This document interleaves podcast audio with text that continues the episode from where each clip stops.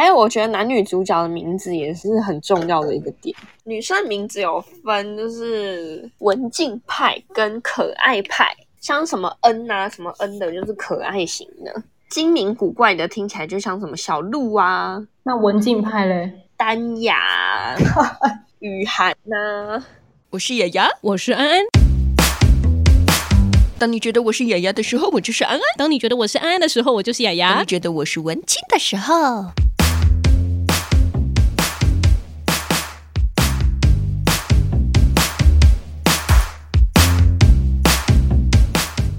欢迎收听，别叫我文青，我是雅雅，我是安安。今天我们文青要来浪漫一下午。没有，我想要招募霸道总裁。你的你的浪漫真霸道。我是暴君，我要找一个霸道的总裁。今天呢，要怎么样浪漫呢？就是聊聊大部分的女生，她们对于感情。或者是对于身体这件事情的启蒙，搞不好就是来自言情小说。我们常常都在讲说，男生对于那个性观念的启蒙，可能都是看 A 片吧。嗯，然后我私心的觉得，很多 女生呢、啊，她们对于自己就是情欲上的启蒙，可能真的是从言情小说开始的。那你看的时候会有什么感觉？我不会像你讲的什么飘飘然那种、欸，诶我其实是一个看书很容易把自己投射在里面的人，所以。当里面的主角觉得很心痛的时候，我是真的心也会痛，然后会跟着一起哭。那你如果当里面在谈恋爱，你也会觉得自己在跟那个男主角谈恋爱吗？是当然的啊，我们要身临其境，好吗？那怎么不会飘飘然呢？当一个霸道总裁跟你说你是我的人之类的，你就会觉得哦，好心动哦，飘飘然。不会，我就觉得这就是我啊。所以不是飘飘然的感觉，因为你觉得这一切都不是幻想，都是真实，都是真的，对，都是真的。好哦，然后我们今天特别请到了两位好朋友来跟我们一起聊聊，因为听说他们看了言情小说的经验也是如数家珍。今天是请到小狐狸跟李宁啦，那两位先来跟那个我们的听众朋友们说声嗨好了。Hello，我是小狐狸。Hello，我是李宁。其实我发现他们两个声音有一点像诶。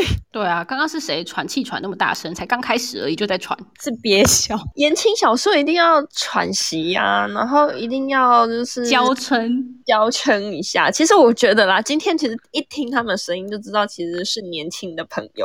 我觉得没有访问到我妈，真的有点可惜。以后如果有机会的话，应该带着录音笔回去采访一下我妈。我妈一起来呢，都被人家说：“哦，你看起来好有气质哦，你是不是当老师啊？”然后呢，我妈每次都说：“呵呵，我很喜欢看书啦。”然后我心里就在那边狂笑，说：“你看什么书？你都看那种啊，王爷不要的那种书好吗？”那我们要在讲言情小说之前，就是要先定义一下，因为。蛮多人会搞混的，就是有分言情小说啊、网络小说跟轻小说，这三个到底有什么不一样？我们先定义几种小说好了。我这边自己的定义是言情小说、网络小说跟轻小说三种。那言情小说。我自己一开始对他的认定就是，你知道便利商店五十块小小那一本的总裁系列，那个对我来说就是言情小说的经典之作。嗯、那网络小说的部分反而是我自己最常看的，在学生时代的时候会看像藤井树啊、秋风啊，然后橘子啊，或者是成语啊这些。那为什么它是网络小说？其实它有一个非常经典的呃书的一个设计。就是很多都是商周出版社的网络小说部所出版的，嗯、那他会在那个书背那边，就是我们看一本书，它在书架上的时候的那个书背的地方，它会是那种 Tiffany 绿底色，是很不一样的。为什么我知道呢？因为我现在书架上正好就一整排在那边，所以我可以非常完整的形容它。它就是从网络小说部那边所出版的这一系列的书，像是冲锋有一个系列是青春光年三部曲。嗯，或者是说像藤井树的书也有非常的多。然后呢，那轻小说的话，我觉得它会比较，我很难形容轻小说的定义，但它在书店里面都有一个特殊的位置。轻小说它其实是来自于日本，那它通常都会有一个封面，它的封面都是比较那种二次元的，嗯，然后去穿插在里面。但它的剧情也是小说的剧情。我觉得像言情小说跟网络小说啊，虽然就是很多网络小说后来都有出版，可是我觉得，在我心中，那言情小说的感觉跟网络小说感觉是一个在剧情上面会有紧凑感。然后另外一个可能就稍微比较松一些些，我觉得会有这样的差异。是最一开始言情小说都是由出版社去签作者特别来写的，所以他的书其实都是经过编辑去编辑过的。那他其实是在网络走红了之后，他才出版的。那相对来说，大家已经在网络上看过原版小说啊，如果编辑在动的比较多的话，那就好像不是原版的那种感觉哦。我自己以为言情小说里面除了爱情主线之外，还要有一些情色主线。其实很多言情小说是没有十八禁的，因为一开始我们在那个儿少法里面没有特别说什么东西要写十八禁嘛，所以一开始言情小说的确是很多东西有十八禁没有十八禁的，反正都看不出来。你可能真的要打开了之后发现，哦，这现在现在现在床戏吗？但是后来才会就是慢慢出到像是草莓系列的草莓系列，它就会写说这一本书有十八禁，小朋友不要看哦，就是会有那个很可爱的标志。嗯嗯嗯，但其实不是每一本都有。就那你们这三位都常常看言情小说，想必会有一些经典的作者是你们很喜欢的嘛？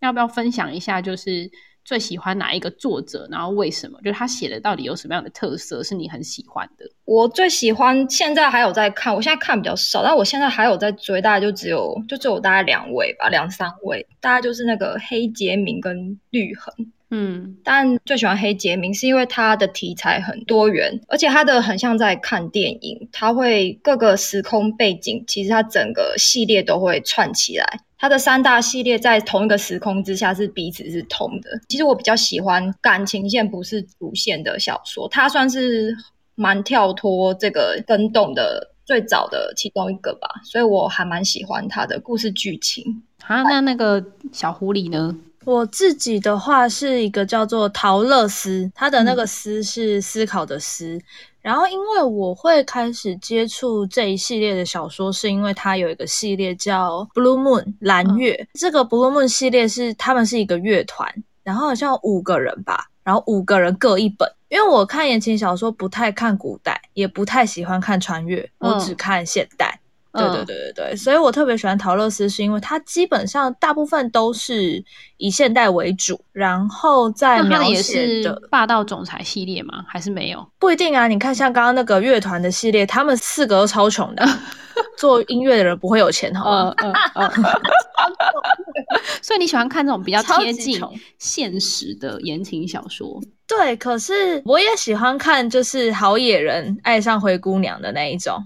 嗯，就是你会觉得人生当中还是要有点幻想，比如说白雪公主，所以还是会看。但基本上来说，我会比较常看，呃，场景不会在国外，就是场景是我的生活周遭的那一种感觉，会比较有代入感啊。所以你也是跟安安一样，会把自己带进去当成女主角的那种类型？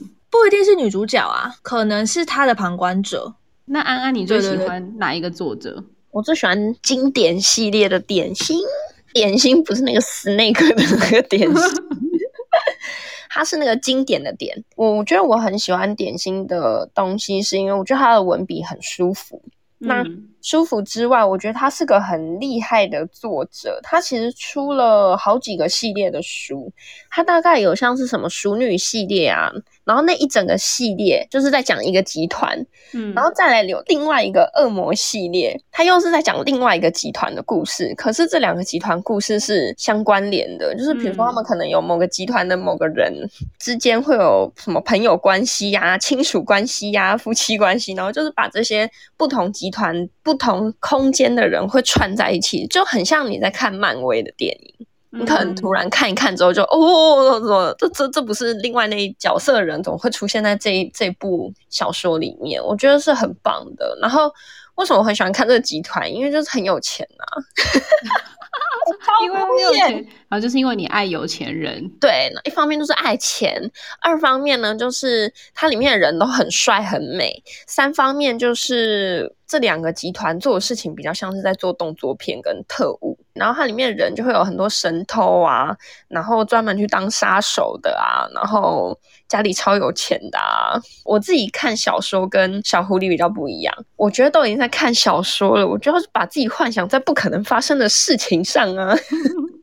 哎、可是你们不会觉得，就是看这个言情小说，就看到后来会觉得它有一贯的手法跟套路，就大概是怎么样的角色会出现啊之类的。比如说霸道总裁系列，它就会有一些必备的要件啊。我觉得霸道总裁系列就是会要有那个总裁要很有钱嘛，然后他个性一定要很奇葩，然后再他 遇到的女人会分为两种，一种就是温柔款款的那一种，然后另外一种就是比他还要更更娇蛮的那一种，有可能一种是千金大小姐，或者是遇到另外一种就是温柔到水会滴出来的那一种，就是也有一开始就很不对盘，就是硬要跟他杠上那种，管你是哪位。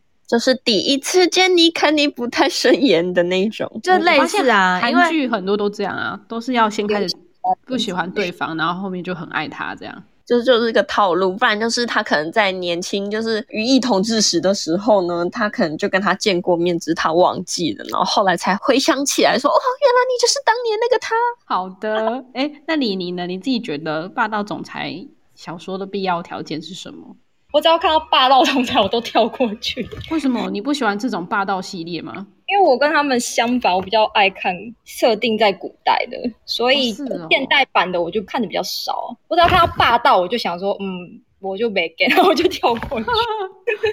那他就是那种喜欢王爷的那一种啊？古代版就是王爷，现代版是霸道总裁，他不是同一个类型吗？哦，所以我以前会很爱看席绢，就是因为席绢会把里里面的女生会比较特别，比如说以前都会比较写作她是温柔或者比较就是娴熟，可是我就喜欢看她就是写精灵古怪，或者她就是在古代人眼里是不重复的，可是其实在现代人眼里看是就是女权之类的，我比较喜欢看，我就是喜欢黄蓉那一类型的啦，比较像接近武侠的那一种，就是女生。会很有自己想法的，我倒是很喜欢看这种，所以变得我都没有在看霸道总裁。我觉得古装啊，常常会就是王爷嘛，王爷就是有钱的代表，他们认识的人就不会是到那种完全没有钱的平凡大小姐，她可能就是那种山中隐居，然后跟着师傅在采药啊，或者是 做一些很特别职业的一些女生，嗯。就他的意思是，他们都会有类似的情节发生，不是吗？怎么样的内容叫创意内容？就像你刚刚一开始讲到，就说什么言情小说是不是都很十八禁啊，都有床戏啊什么的？你知道我曾经看过有一篇 整理，他就是把所有的小说里面用到的情趣道具，他做了一张表来统整。那你觉得最奇葩的，你能想象的古装的一些道具，你会想到什么？蜡烛。古装没有什么道具啊，我能想象就是那种蜡烛啊，然后是鞭子啊。我曾经看过有一个，它上面写的是写毛笔，毛笔，对，用毛笔。你想想看，就是去画他的酥胸吗？没有，毛笔沾了水就会比较硬嘛，然后就会有不同的快感。比较软吧，沾了水比较软。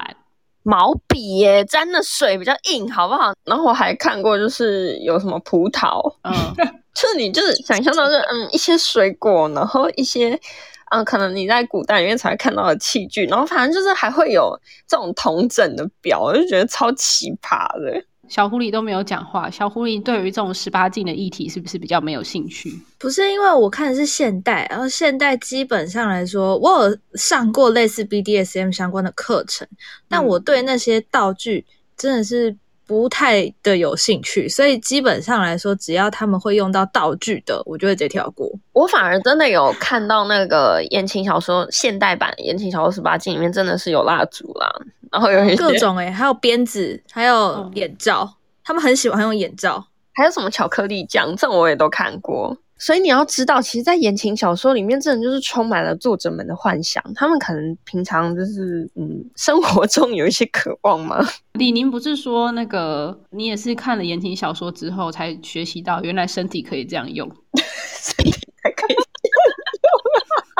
就是对，真的是健康教育课本有有一些真的是写到很很细节，然后就会觉得哦，原来是这样。那国中的时候根本就不知道。有什么东西可以探索？说言情小说真的是 大开眼界，就是才知道下面可以塞这么多东西，还是什么？然后很多形容词，就是你根本不知道他原本在形容什么酒，就会知道他在形容什么。这就是很多言情小说的 SOP 就会出现在这边，就是你好像讲到什么词，就是代表什么身体器官。花系列的剑啊，什么柱啊，什么的，有的没有。棒。你说什么龙柱、龙棒？我跟你说，讲男生，不管是古代还是现代，最常讲的一个词叫做昂扬，而且昂扬这个字并不是形容词，是名词。但是很有画面啊，很有那种准备好了我要来的画面。它的那个代表性实在是太高了。国中的那还有比较特别的吗？除了形容男生的之外，你说你说女生啊，就是他怎么去形容女生的胸部？蓓蕾，蓓蕾，然后呢？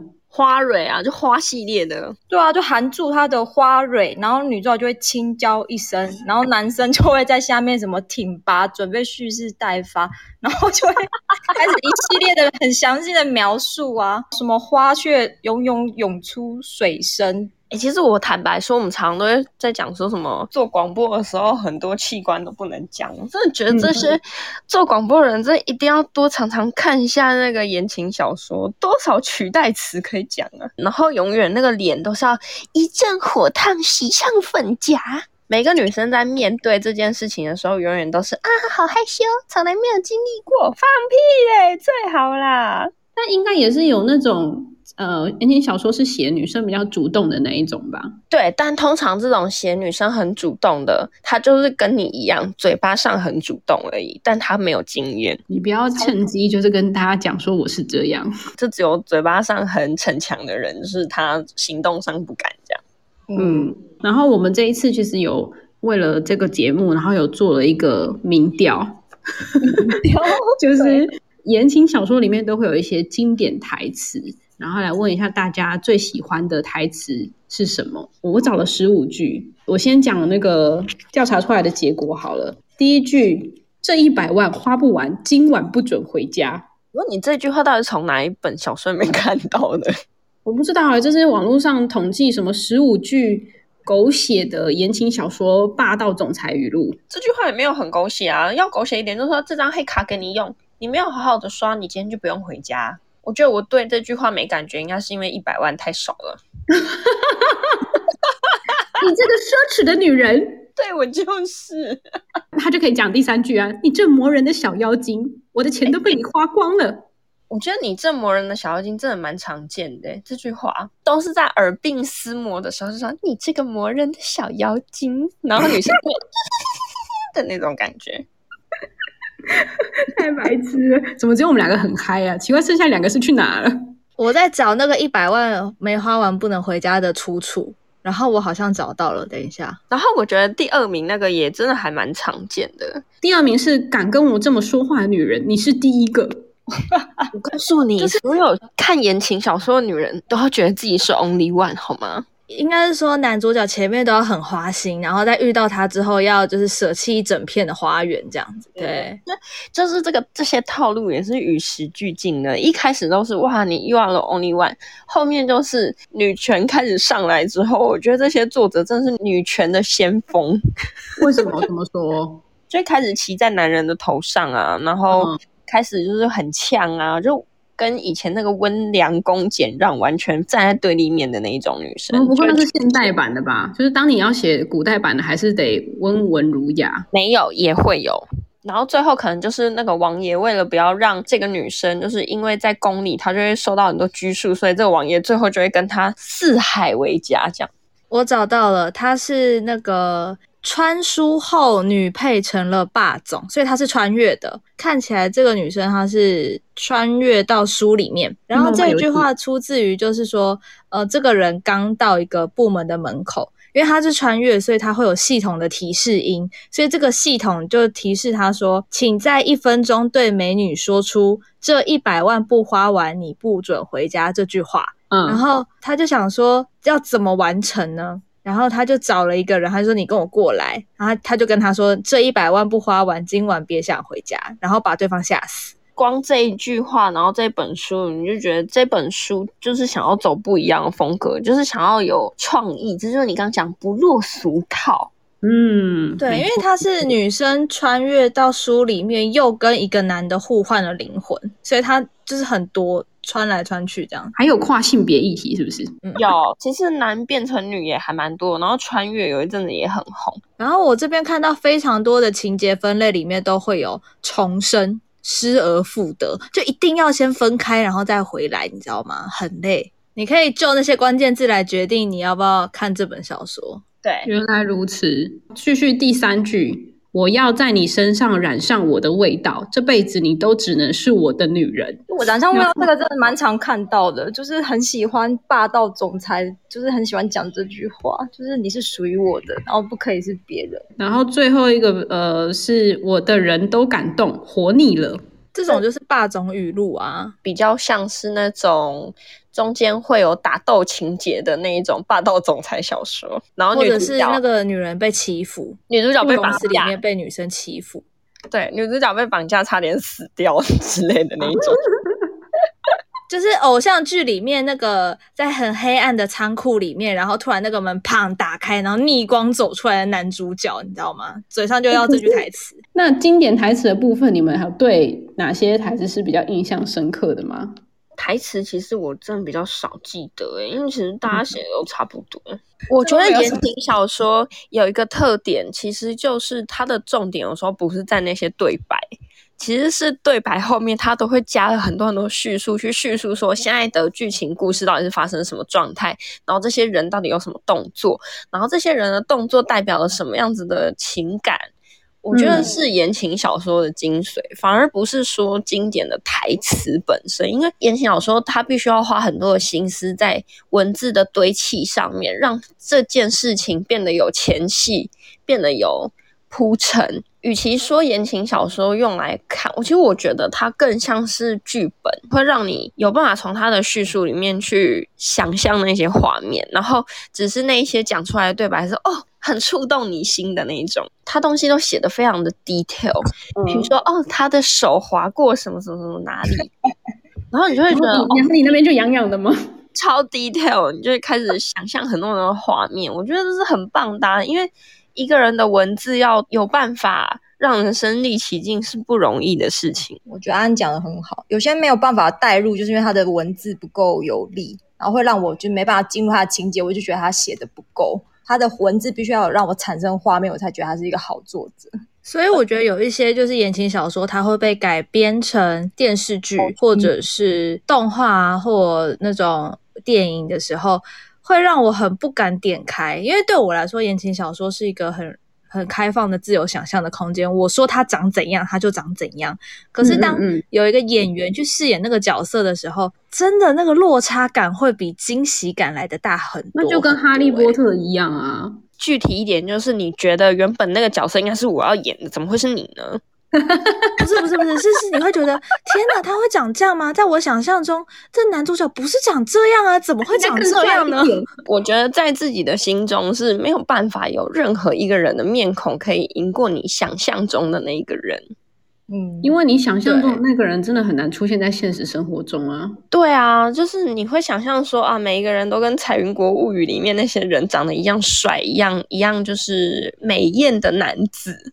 那你们自己在看的时候，不会呃，比如说你在现实生活中已经有一个很喜欢的偶像，假设就像小狐狸喜欢炎亚纶好了，那就不会想说把这个人带入到这一部言情小说里面吗？不会，因为每一个言情小说它都会有那个角色的故事背景，所以那对我来说每一个角色都是独立的人。但你刚刚讲到的这个，我觉得可以衍生另外一个话题，是在呃追星的这个。圈子里面有一种地方叫做、嗯、呃后援会的网站，以前以前还没有那么大家常用 FB、IG、Line 的时候，很多都会用网站的形式。嗯、然后在那里面就会有一个区块叫做同人小说啊，嗯、那边的概念就是会把呃那些艺人。写成言情小说。哦，有这件事情，这件事情在目前韩国也超级蓬勃发展的，它现在持续啊，它没有停过，对啊，只是平台问题而已。对，然后现在还有很多艺人都会去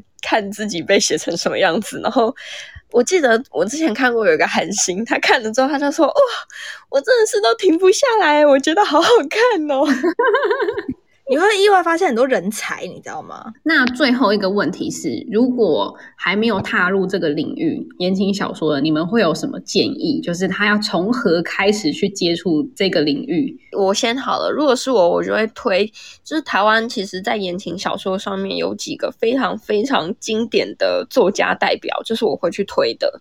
嗯，譬如说点心的、席绢的。然后像他刚刚讲到的那个绿痕，对，绿痕也很久了，就是会有这几个很经典的代表，嗯，但很经典的代表真的很多个，嗯，那我自己的话很推的，像倪静，然后千寻也是。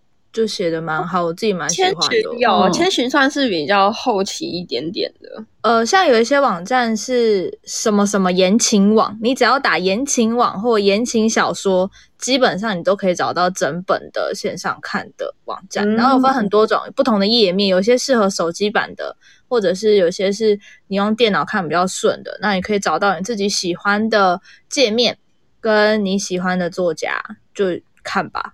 其实你从那个这些言情小说的书库网站，你点进去，你立马就可以看到到底哪些小说家是非常经典的，嗯、像。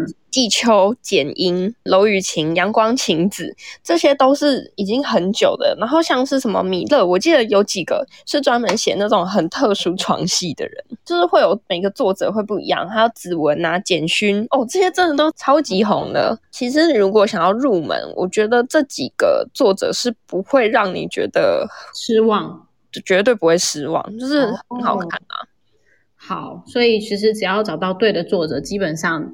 都会蛮喜欢的，对，当然有时候我觉得，因为作家总是会，就是我觉得啊，有时候生活就是写作最好的来源嘛，就是你生活的时候过什么样子，嗯、当然你的多多少少会反映到你的写作上面的文字的情绪也好，或者是可能内容吧。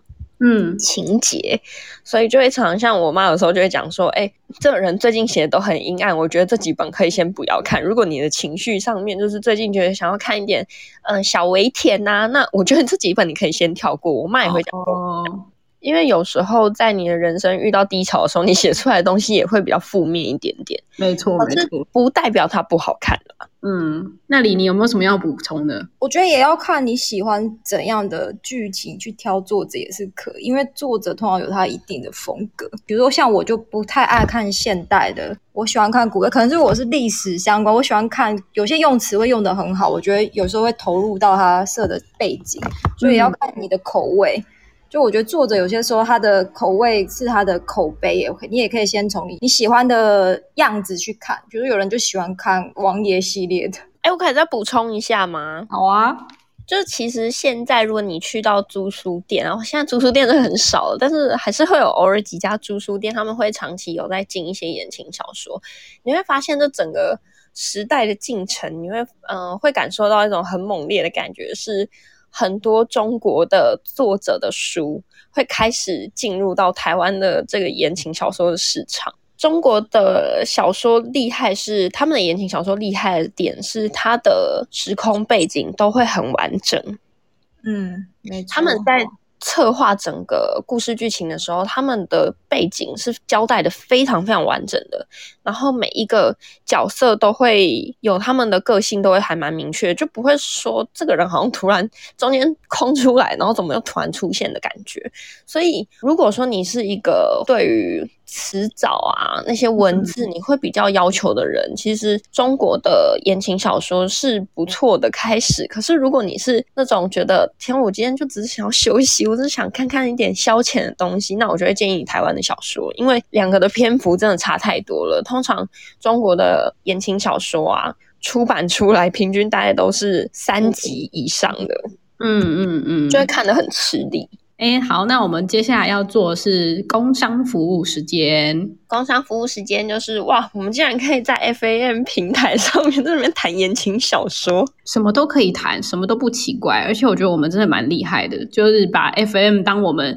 远端录音最重要的平台，对，因为其实我们最近在 FM 平台上面做了大概八集吧，八集的节目，然后我们每次都会把我们自己的来宾，然后直接约在 FM 上面访问。其实一方面是因为现在疫情的关系，我们没办法进到录音室面对面跟大家见面。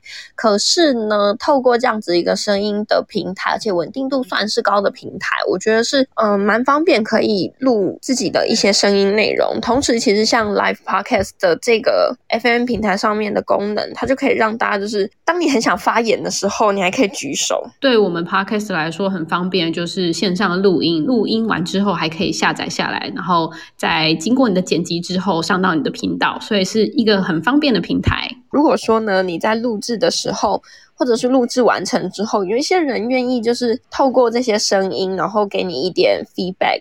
或是一些支持，你都会是让你走下去的更多更多的动力。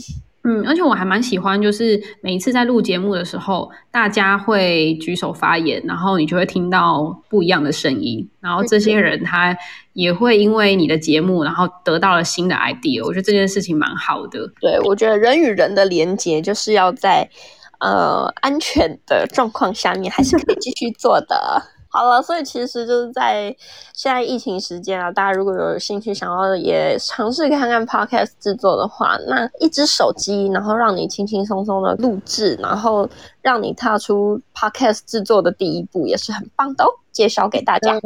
好，工商服务时间都到这边结束啦。那我们今天呢，跟小狐狸还有李妮一起讨论这个言情小说。我觉得可能一集可能真的不够啦，因为还有很多内幕还有秘辛可以介绍给大家。但因为我自己本身也不是言情小说的爱好者，希望可以受三位的感召之后，开始在网络上看一些言情小说，满足一下我少女时代的幻想。那今天非常谢谢两位，那我们节目就到这边结束啦，大家谢谢，拜拜。拜拜。